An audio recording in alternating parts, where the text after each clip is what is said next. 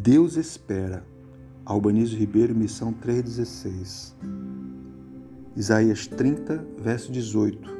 Por isso o Senhor espera para ter misericórdia de vós e se detém para se compadecer de vós, porque o Senhor é Deus de justiça. Bem-aventurados todos os que nele esperam. Esse texto, diferente de todos os textos na Bíblia, é o único que fala que Deus espera, que fala que Deus se detém para ter misericórdia de nós, para cumprir a sua justiça.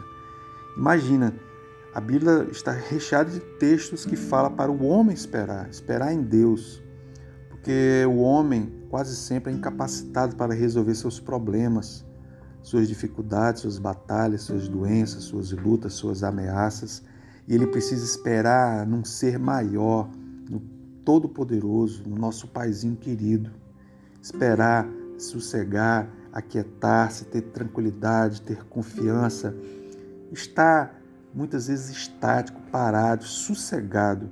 Aí está o segredo da nossa vitória. Aliás, alguns versículos antes diz assim, que é o verso 15: Em vos converterdes e em sossegardes está a vossa salvação na tranquilidade, na confiança, a vossa força.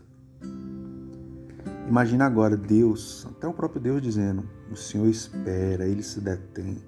Deus é o Todo-Poderoso, ele sabe o melhor a cada momento. Ele que sabe dos seus planos, ele sabe o momento de avançar, o momento de se deter e esperar. Imagine se Deus espera, se Deus se detém para o momento certo, imagina nós. Então guarda essa palavra: bem-aventurados todos os que nele esperam. Espere em Deus. Deus te abençoe.